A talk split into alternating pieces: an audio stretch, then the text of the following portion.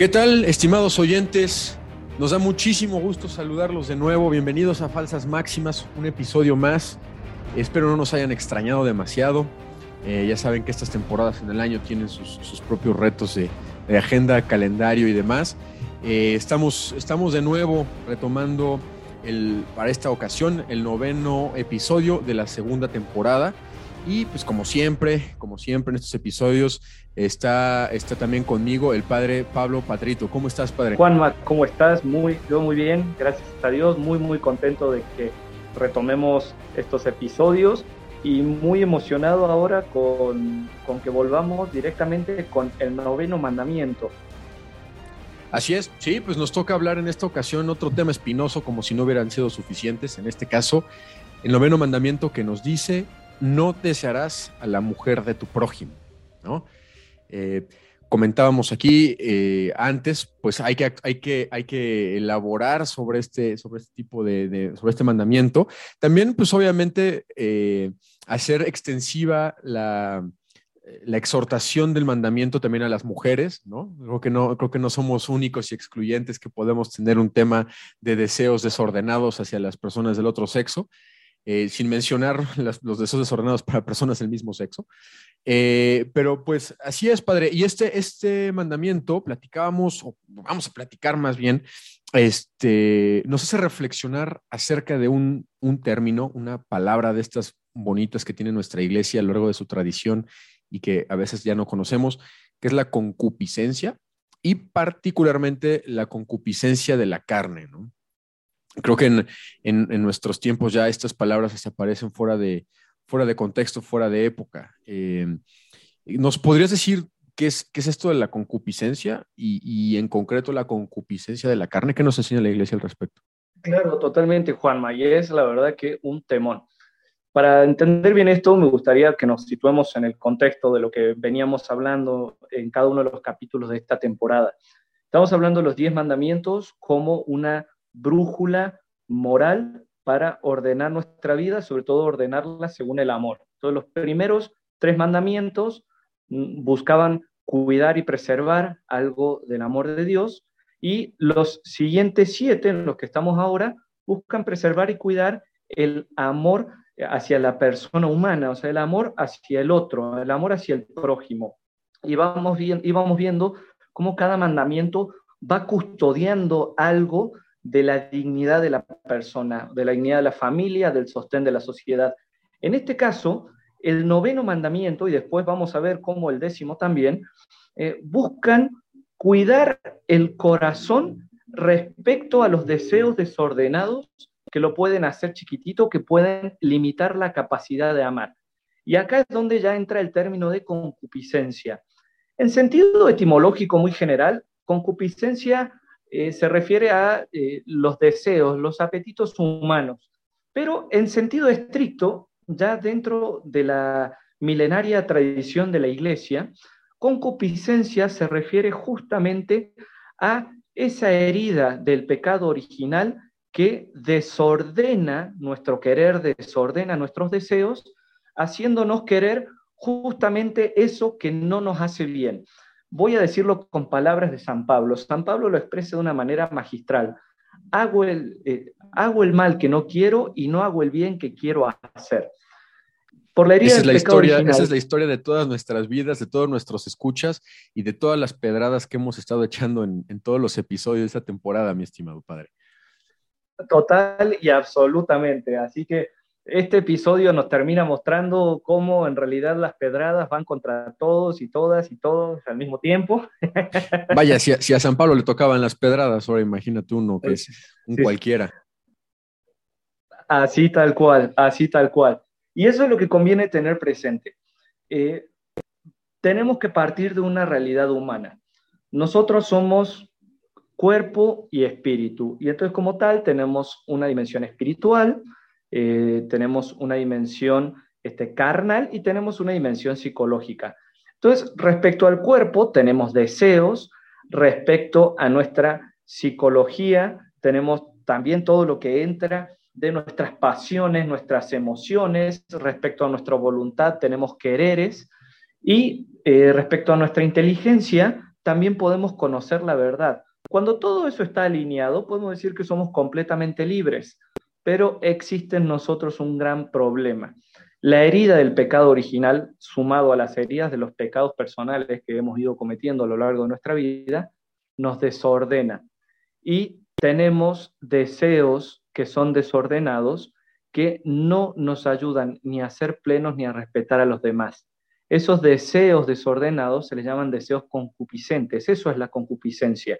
Este, una tendencia desordenada a algo que no me ayuda a amar, que no me ayuda a conseguir el amor a Dios ni a conseguir el amor al prójimo. Y el noveno mandamiento busca específicamente moderar y educar la concupiscencia de la carne, es decir, el deseo desordenado hacia el prójimo. Claro, y es, un poco como, digo, creo que hay, mucho, mucho tema teológico detrás de por qué la concupiscencia es una, marca del, pecado original. Hay mucho que podríamos rascar eh, en ese sentido. Eh, pero creo que quisiera, quisiera destacar cómo esta, esta parte que mencionas, ¿no? De alguna forma son los seres creados que, no, soy, no son yo, o sea, son, son otros seres que estén en mi entorno, puede ser mi familia, pueden ser objetos, pueden ser este, bienes no por fuerza materiales, pueden ser también pues, bienes, digamos, otro tipo abstractos, etcétera, ajenos a nosotros, que nos interpelan o que, o que generan un deseo en nosotros y que buscamos eh, obtenerlos. ¿No? Digo, por otro lado, podemos decir, oye, padre, pues hay, deseos positivos, ¿no? Creo que el, deseo de superarnos académicamente, de establecer relaciones interpersonales significativas, creo que todos esos deseos son, son buenos. El problema es cuando se desordenan, ¿no? Como dices, hay, tenemos una herida por parte de nuestro pecado personal, el pecado original, que desordena nuestra, lo, lo que podemos llegar a desear. Y es lo que nos damos cuenta, o sea, eh, tenemos cosas que decimos, sabemos que objetivamente está mal, pero por alguna razón lo, deseamos y no somos suficientemente capaces de, darnos el, manazo a nosotros mismos y decir, alto, ¿no? Eh, detente, eso no. O aún sabiendo el mal, lo, sabiendo que está mal el mal, lo hacemos. Em, y bueno, como bien dices, padre, pues este, en este caso, dices, se orienta este noveno mandamiento, se ordena la concupiscencia de la carne, ¿no? Eh, pues creo que pues pocos, si no me atrevo a decir que nadie, al menos en, cierto rango de edad, estará libre de, este tipo de, deseo desordenado hacia, pues básicamente, el, pues el cuerpo de los otros, ¿no? No sé, padre, eh, o, lo estoy limitando demasiado aquí en este, en este punto. Lo hice demasiado, demasiado mundano, no sé si lo hice por mundano reductivo, pero tú, ¿tú qué opinas al respecto? ¿O qué es lo que nos enseña la iglesia? No, más bien, me parece que le diste en el centro eh, del asunto, eh, pero, por justamente ser el centro tiene otras cosas que lo rodean. Lo más importante de la creación, lo que está en el centro de la creación de Dios, este, en su plan de amor para nosotros, es la persona humana y justo con la persona humana su dignidad, ¿no? Eh, eso es algo que hemos repetido muchas veces, tanto en la temporada anterior como en esta temporada, entonces, ciertamente, cuando uno piensa dónde, ahora sí que hay, hay, un, hay un, un, dicho muy, muy sabio que dice, la corrupción de lo mejor es lo peor. Esto quiere decir que la peor concupiscencia eh, de la carne es la concupiscencia que utiliza a las personas humanas como objetos, como medios y no como fines. Ahora, ese podemos decir que es el cúspide, la, cúspide de la, de la perversión eh, de la concupiscencia de la carne. Pero existen otros tipos de, de, modos en el que se llega a eso, que son parte de la concupiscencia de la carne, aun cuando no estemos, voy a decirlo así con un término coloquial, me perdonará Juanma, aun cuando no estemos directamente sabroseando a otras personas, ¿no? no sé si me explico. No, pues conmigo no te tienes que disculpar, sabes que manejo el, slang callejero. Pero bueno, a ver, entonces vamos a irle poniendo verdades claras a estas cosas. ¿Qué te parece, Juan? Sí, no, perfecto. Em, sí, totalmente de acuerdo. Creo que, creo que entonces partiremos de este punto, ¿no? De la concupiscencia de la carne de alguna forma es despojar a la persona de su dignidad y desearla de una manera que más bien la utilizamos como un medio a como un fin, ¿no? Como hemos dicho en otros episodios, eh, despojar esa dignidad de, la, persona como, pues sí, como un fin en sí mismo, ¿no? Y que eso nos lleva a, muchos, a muchos excesos. Exacto. Yo diría más bien que eso sería eh, la finalidad, la última consecuencia. Veamos la concupiscencia de la carne como un tobogán o como una resbaladilla, dependiendo de en qué parte de Latinoamérica nos están escuchando nuestros oyentes. Eh, el término de, esta resbaladilla, de este tobogán, podemos decir que, es lo que acabas de decir, Juanma, pero existen muchos pasos previos. Eh, hay que decir algo, la concupiscencia con, de la carne conlleva una paradoja en nosotros mismos, que es la de que eh, dándole rienda suelta a nuestros deseos, nos hacemos, en, vez de hacernos dueños de nosotros mismos, nos terminamos convirtiendo en los, en los esclavos de aquellos que deseamos. Un poco como la, eh, famosa paradoja de la libertad, ¿no? Exacto, va tal cual por ahí. Eh, nosotros queremos cosas, pero si nosotros no las queremos de modo adecuado, nos terminamos convirtiendo en esclavo de aquello que queremos. Y ahí es donde empieza la concupiscencia de la carne. De hecho, eh, la concupiscencia en sí misma es una herida, eh, es decir, es algo con lo que tenemos que vivir. El tema está en el pecado capital que va de la mano de esa herida, que es la lujuria. Cuando uno le da rienda suelta a la concupiscencia de la carne, cae en lujuria. Y lujuria, ahí sí, este, es el pecado de utilizar eh, la sensualidad, los deseos venéreos, para el propio placer en vez de utilizar nuestra parte venérea como eh, un encuentro amoroso y personal con, el, con los otros. Digo, de modo sumamente reducido y rápido para el tiempo que tenemos en el programa, pero me parece que esto, esto es un, punto de partida del cual podemos ir. Ahora, eh, ¿cómo combatir la concupiscencia de la carne? Porque creo que ese es el gran tema. O sea, todos sentimos eh, esa cuestión de que queremos cosas buenas, pero nuestra propia concupiscencia no nos deja, y queremos evitar cosas malas, pero la concupiscencia eh, nos empuja a ellas. Esto nos da una pista entonces de hasta dónde se puede extender la concupiscencia, que quiere decir que no se detiene solamente en la lujuria, sino que abarca también la sensualidad en el sentido de que dejarnos guiar solamente por nuestros sentidos y buscar todo el tiempo lo más placentero, nos deja caer en la pereza, eh, que es eh, también un modo de, concupiscencia de la carne. Y yo creo que básicamente lo resumiría eh, en esto, Juanma. La concupiscencia de la carne nos lleva a perder dominio sobre nosotros. Y por eso este noveno mandamiento es tan importante. O sea, dejamos de ser dueños de nosotros mismos. Y creo que cualquiera, eh, cualquier cristiano ¿no? que, sea consciente de esto, eh, lo, ha sentido, quiere vencerse, quiere vencerse, quiere vencerse, pero cada vez que se deja arrastrar por sus pasiones, siente esa frustración de, de sentir que cada vez va perdiendo más el dominio sobre uno mismo. Por cierto, la concupiscencia de la carne también implica la ira, es decir, la concupiscencia de la carne implica ira en el sentido de que uno no se controla, pereza en el sentido de que uno no puede vencerse, lujuria en el sentido que, lo voy a decir también coloquial, uno no puede aguantarse. Eh, sí, coloquialmente, básicamente andas de caliente, es ser lujurioso, andar de caliente, básicamente. Tal cual, este, también tiene que ver con la gula, porque uno no puede decir que no.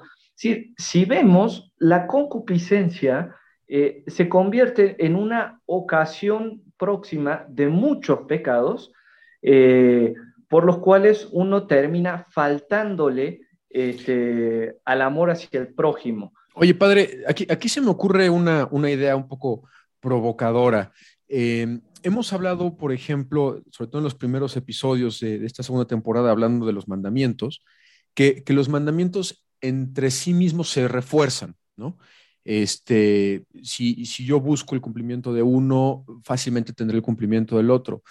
Eh, nos pasa algo parecido en este caso de, la concupiscencia y, muy en concreto, si, te estoy entendiendo bien, también con los pecados capitales, o sea, lo, estoy viendo correctamente, o sea, si, empezamos a seguir la vida virtuosa del cumplimiento de los mandamientos, nos va a ayudar a seguir eh, y a fortalecernos en ese cumplimiento, pero por otro lado, si nos vamos por la vida viciosa de los pecados capitales, nos va mandando en una espiral descendente. No sé si, si también vamos por ahí.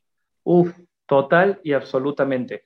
Em, y, sobre esto me, das pie, Juanma, y te agradezco para volver al origen del mandamiento.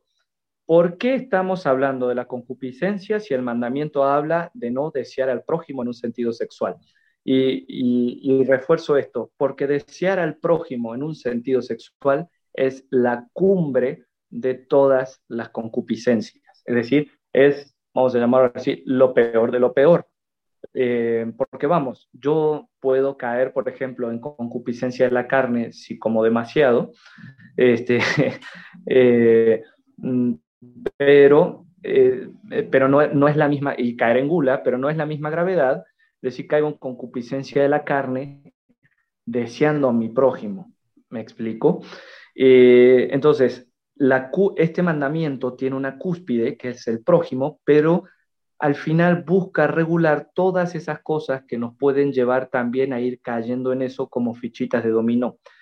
Y, esto quiere decir que el noveno mandamiento, al igual que el sexto, busca regular y limitar a la lujuria como una falta de amor hacia el prójimo. Y voy a tomar este ejemplo que decía Juanma, de cómo uno se implica en otro para usar una imagen.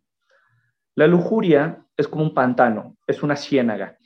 Y mm, hemos abordado la lujuria en el sexto mandamiento al decir, eh, y remito a, ese, remito a ese episodio, por favor todos los oyentes vayan a eso, para hacer economía de tiempo y para invitarlos a que, a que nos sigan escuchando. Eh, pero la lujuria no se cae solamente en lujuria cuando hay pecados carnales.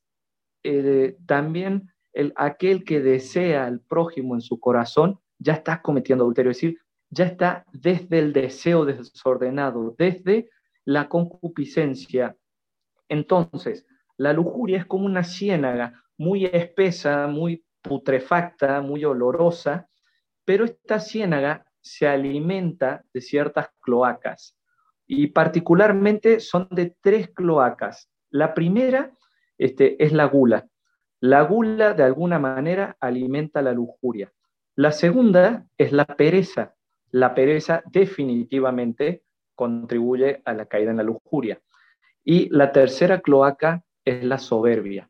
Entonces, si estamos hablando de combatir la concupiscencia en su forma más perversa, que es la lujuria, tenemos que empezar a combatir la concupiscencia en esos otros tres niveles, en el nivel de la pereza, en el nivel de la gula y en el nivel del orgullo, de la soberbia, para que la ciénaga de la lujuria se vea al menos un poquito más drenada y nos haga más fácil la lucha. Claro. Oye, padre, y entonces, o sea, si, estas son las, las, tres cloacas que te, compro la idea, la, imagen mental también me parece muy, muy ilustrativa. Eh, las primeras dos, me, queda muy claro, digo, podemos profundizar en el tema, quizá quien esté más familiarizado, me queda muy claro que se pueden vencer desde la templanza, desde el cultivo de la templanza. Eh, la tercera no me queda tan claro. Em, pero bueno, para, para, para, o sea, no me queda claro que, sea con la templanza, porque al final la templanza es una virtud, ¿no? Y la virtud para combatir el vicio, muy concretamente de la pereza, muy concretamente el tema de la, de la gula bueno, que la presa también tiene una contraparte un poco distinta. ¿Nos, nos puedes hablar un poquito esto de, es un poco como los videojuegos, ¿no? Como en Mario Bros, que Mario tiene a Wario y Luigi tiene a Waluigi, este, perdón que haga esta comparación, pero creo que uno tiene, tiene sus propias contras, ¿no? Sí, tal cual. A ver, yo creo que eh, vamos a mencionar las, las, tres contras desde las cuales esta, esta cloaca se va drenando. Eh, contra la pereza diligencia tenemos que ser diligentes eh, en todo, en nuestras, nuestros deberes de Estado, en nuestra vida cotidiana, en nuestra vida de oración. La, diligencia es una de estas palabras que también ya como que no se usan mucho. Es como, como, como estar disponible para, ¿no? Como hacerse disponible, ¿es correcto? Exacto, como que como ponerme a disposición. Estar al pie del cañón. Ajá, exacto. Sí, es que ya, tampoco son palabras que, que usemos mucho, esa parte de la diligencia. Contra la pereza, diligencia, correcto. Contra la pereza diligencia, o sea, estar dispuesto a hacer lo que en este momento me toca hacer y eh, vamos, ahora la pereza lo llamamos de otra manera, lo llamamos procrastinación. Eh, bueno, y de otras formas también, de, otras maneras también, pero, pero sí, procrastinación te la compro. estamos siendo educados en este momento. sí, correcto, correcto. pero sí, o sea, estar dispuesto a hacer lo que en este momento me toca hacer este, y por amor, ¿no? Ahora, contra la gula, justamente lo, lo, dijiste muy bien, la templanza, que es el saberme moderar, el saber ser dueño de mí mismo, el saber decirle eh, que no a esa cosita extra, ¿no? De la gula podemos hablar muchísimo más, pero de los pecados capitales ya vamos a tener su momento a hablar. Ahora estamos en el tema del noveno mandamiento. Y el tercero, contra la soberbia o el orgullo, tenemos la humildad. A lo mejor uno puede decir, oye, Pater, pero esta es como la menos carnal de, de las soluciones. Y sí es cierto, pero también hay que entender cómo la soberbia o el egoísmo aumenta y contribuye a la lujuria, o sea, cómo va ese tobogán de concupiscencia. Cuando uno es el centro de todas las cosas, cuando uno es un yo-yo, o sea, de yo, yo, yo, y, y, uno se pone en el centro de la vida de los demás, te importa mucho menos y con mucha más facilidad uno las va utilizando. De hecho, por ejemplo, vemos que uno de los grandes problemas de los abusos sexuales es un problema profundo de narcisismo y de abuso de poder que hace que la persona esté en el propio centro. Eh, estamos hablando ahora de un caso extremo, pero en, el día al día cotidiano, si uno combate la soberbia con humildad, con saber su propio lugar en el mundo, con conocerse con como uno es, admitiendo sus fallas y sus errores y estando dispuesto a trabajar sobre eso, eh, va cerrando esa tercera cloaca que alimenta esta ciénaga, este pantano, que es la lujuria, que de vuelta no es solamente cometer actos directos, que, sino también es ya el, deseo desordenado hacia los demás. Sí, no, exacto. Justo me, dejaste con esa duda. ¿Por qué será la soberbia? ¿No? ¿Por qué, por qué tendrá que centrar la, humildad ahí? Y tienes razón, creo que también es eh, visible, tristemente visible, que muchas personas que ostentan mucho poder económico, político y demás, eh, terminan en, problemas muy graves, ¿no? En fallas muy graves por, caer en la parte de pues, la lujuria, ¿no? Que tienen muchas, muchas derivaciones. Y, pues bueno, padre, eh, o sea, decías, bueno, eh, tenemos esta, esta cloaca, que, o, pantano, o ciénaga, o, bueno, no es cierto, esta, esta ciénaga que llamamos la lujuria y que está alimentada por tres, tres este, cloacas. Ahora, que, o sea, ya, entonces, este, templanza, este, presteza o disposición y humildad, ¿no? Este, bueno, diligencia era el segundo, para usar la palabra así específica, específica.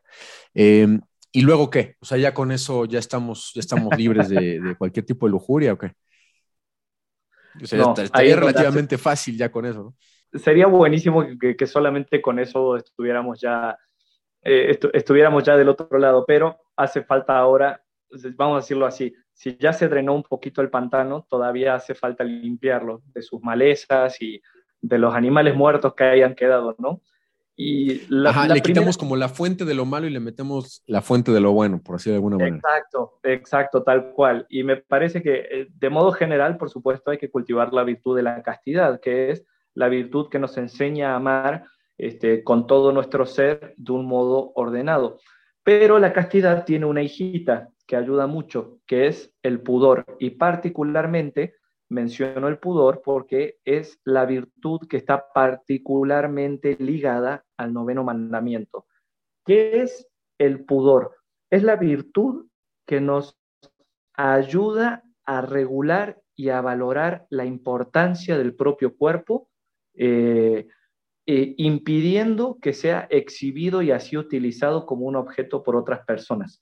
El pudor está, no solamente está, es una virtud particularmente ligada eh, a la mirada, pero también al oído y, a nuestra boca. Eh, básicamente a todo eh, lo que pueda afectar nuestra mente. Y voy a decirlo con una frase muy cruda. El pudor es esa virtud que impide que le tiremos perlas a los cerdos. Ok. Ok, o sea, sí.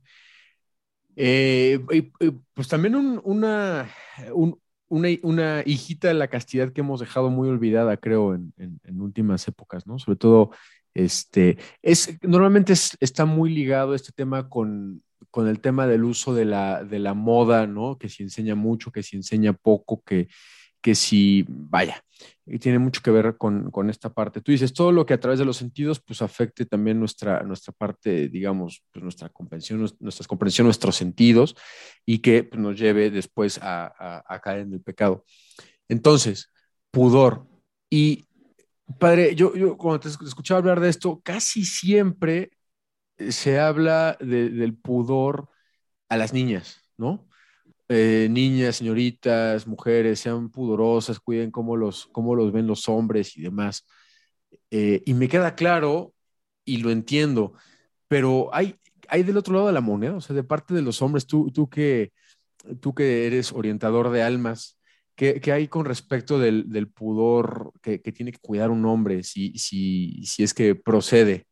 No, a ver, procede total y absolutamente. Y para esto voy a poner un ejemplo.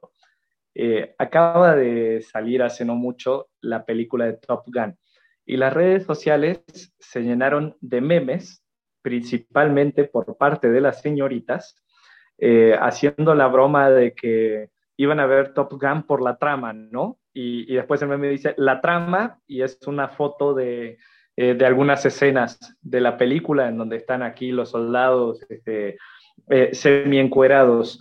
Eh, me parece que, todos de alguna u otra manera han, visto esto. Y a ver, ¿quién está faltando al pudor ahí?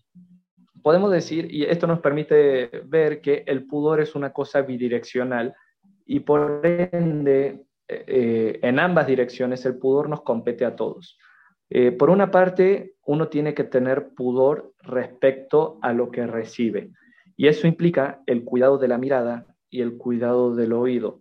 ¿Para qué me voy a exponer yo eh, a, ver o escuchar cosas que van a afectarme, o sea, que van a mover mi concupiscencia a que yo desee de mala manera a otra persona? ¿Me explico? Eh, ahí yo tengo que tener pudor respecto a lo que entra, pero también tengo que tener pudor respecto a lo que sale de mí. Es decir, sí, lo que proyecto eh, hacia otros, por así decirlo, que podrían yo proyecto tener problemas en, en, en, en, como, como, como eh, cuidar su mirada, por así decirlo.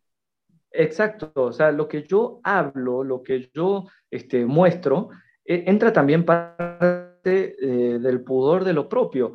Y acá tenemos que hablar de la importancia que tenemos como personas, como la importancia de nuestras partes íntimas, también la importancia de nuestra integralidad. Sea, si yo quiero ser respetado por quien soy, entonces yo mismo, una parte del pudor de mí hacia afuera, implica también eh, no exhibirme para que solamente eso sea lo percibido o no exhibirme para que mm, de tal modo que lo que busque la gente de mí sea mi cuerpo como un objeto de deseo moviendo las concupiscencias ajenas de esa forma nos eh, convertimos en objeto de pecado para otros, ¿no? Y que también es bastante condenable. Digamos, sería como, como la etiqueta, ¿no? Te conviertes en objeto de pecado. Tal cual, y, la cosa es que uno lo hace voluntariamente. Entonces, este cuidado del pudor de tanto lo que uno recibe como lo que uno otorga, vale para varones y para mujeres. Ahora sí que esto es absolutamente sin ninguna distinción. ¿Por qué? Porque tanto varones como mujeres estamos llamados a amar y a ser amados, a respetar y ser respetados, a descubrir en el otro su dignidad intrínseca y que el otro descubra en mí mi propia dignidad de hijo amado de Dios redimido por Cristo también. Entonces, si yo mismo eh, no voy respetando a los demás, estoy faltando el pudor. Eh, si yo mismo voy este, exponiéndome ante los demás, yo estoy faltando al pudor. Y en este sentido también tenemos que hablar de nuestra dimensión social, porque el pudor es también una virtud social, es esencialmente una virtud social. Este, y por ende está llamada también a convertirse eh, en, una, eh, eh, en una virtud cultural. Por el pudor, nosotros los cristianos estamos llamados, o ahí tenemos una brújula muy concreta, para ver si las modas son perjudiciales o benéficas, nocivas o, promotoras de la dignidad humana. ¿Me explico? Sí, claro, claro, claro. Y pues sí, fíjate, ahora que estabas diciendo este, esta parte de que es una virtud social, quizá aquí los escuchas no me vieron, pero sí me, sorprendiste, sí me sí, este, abrí los ojos y dije, ah, sí, con qué virtud social el pudor, pero tiene todo el sentido, ¿no? Y cómo este, se convierte en un tema de, una virtud cultural y algo que tenemos que, que ver en la evangelización de la cultura que tanto estamos acercándonos o alejándonos a, pues, a un ideal evangélico, ¿no? Y pues bueno, padre, creo que, este, que, hemos, hemos cubierto cosas muy interesantes. O sea, creo, que eh, hablando de la brújula que estamos buscando promover con nuestros escuchas a lo largo de estos episodios de, esta segunda temporada, este, este mandamiento de no desear a la mujer de tu prójimo, nos, nos vuelve a poner en entredicho, por un lado, pues, para hacer un examen de conciencia, pero por el otro, en también nosotros identificar cuáles son nuestros deseos desordenados y particularmente los deseos desordenados de la carne, que yo creo que probablemente en pocas épocas eh, de la humanidad o de la historia, pues ha sido tan importante como ahora poner en consideración esto cuando nos, toca vivir una, en una generación donde hemos hablado en otros episodios con medios tan sensualizados, con conversaciones tan, tan eh, que, vierten hacia el sexo, básicamente. Eh, bueno, y que, y que pues, mucho al, al, a, la a la objetización objetivización, yo creo que es la objetización de las personas, ¿no? Que se convierten en objetos, en objetos de uso, en objetos de placer, en objetos de deseo, en objetos eh, de satisfacción de, uno mismo, de, del yo.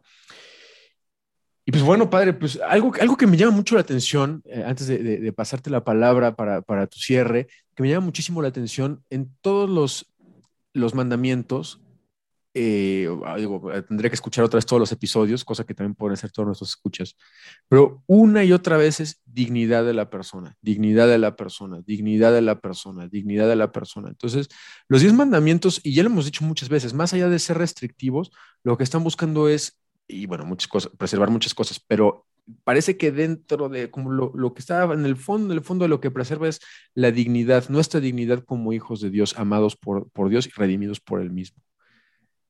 Padre, tus, puntos, tus puntos de conclusión.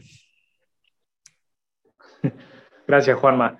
Eh, creo que este capítulo realmente lo, disfruté mucho, me, puso a pensar eh, y me gustaría dejar algunos tips muy concretos. A ver, el noveno mandamiento busca respetar al otro no solamente desde aspectos externos, sino también buscar que desde nuestro, nuestro corazón esté ordenado para amar bien a nuestro prójimo. Eso nos lleva a que el noveno mandamiento busca combatir de un modo muy especial este, la lujuria, pero junto con el combate a la lujuria entra también el combate contra la pereza, el combate contra la gula, el combate contra la soberbia. Entonces, voy a dar unos puntos muy concretos para eh, nuestros oyentes que a lo mejor están en algún pecado recurrente contra el noveno mandamiento. ¿Cómo salir? Primero, oración. Recordemos que Dios da aquello que se le pide para su mayor gloria, para nuestra santificación y para el bien de las almas. Si uno quiere dejar de pecar contra el noveno mandamiento, hay que orar. Segundo, cultivar la humildad, ser conscientes de nuestras virtudes y también de nuestras fallas, pedirle a Dios que nos dé luz para ver en qué es lo que tenemos que trabajar y ser concretos. Tercero, recuperar el dominio de nosotros mismos. Y este dominio sobre nosotros mismos se cultiva particularmente con la templanza. ¿Cuánto tiempo estás pasando frente a la pantalla de tu celular? ¿Cuánto refresco estás tomando? Eh, ¿Cuánto tiempo de ejercicio estás haciendo en el día? La templanza nos devuelve el dominio que la sensualidad nos pierde. Siguiente, ser diligentes, ser prestos. No dejes para después lo que puedas hacer ahora y vas a ver cuántas ocasiones de pecado se te van con esos. Y por último, un consejo que dan todos los santos, pero particularmente el cura de Ars, es agarrémonos de la mano de María. Si alguien supo tener su corazón ordenado para amar al prójimo, fue ella. Si alguien es maestra del pudor y de la pureza fue María. Eh, en María vemos eh, el modelo perfecto de, la iglesia, el modelo perfecto de cristiano, el modelo perfecto de mujer. Eh, pidamos también su amparo para que ella nos ayude a amar. Y creo que con estos tips muy rápidos, muy sencillos, pero también muy aplicables, podemos no solamente no caer en el noveno mandamiento, sino cultivar aquello que este mandamiento busca, busca cuidar y busca preservar, que finalmente, en última instancia, es amar a Dios, amar al prójimo, ser completamente libres y ser felices y plenos. Que para eso estamos aquí, en este mundo. Y pues bueno, más que nada, y más que todo, muchas gracias a todos nuestros oyentes. Les agradecemos mucho que, sigan con nosotros, nos sigan sintonizando, sigan escuchando nuestros episodios anteriores. Y pues bueno, también eh, pedirles y agradecerles por, por, las veces que han compartido este podcast, quienes nos han demostrado sus muestras de, aprecio, de interés. Eh, ya saben que nos encuentran en Spotify como Falsas Máximas, en Twitter como Falsas Máximas, Instagram, Facebook, en todos lados como Falsas Máximas. Eh, compártanlo si les, si les parece interesante y les agradecemos siempre su retroalimentación, sus comentarios, etcétera. Eh, bueno, eh, les agradecemos mucho su atención. Nos estamos viendo para el próximo episodio para ir cerrando los 10 mandamientos y bueno, y se viene contenido extra, se vienen bonus. muchas gracias a todos, hasta la próxima. Un fuerte abrazo y viva Cristo Rey. Viva.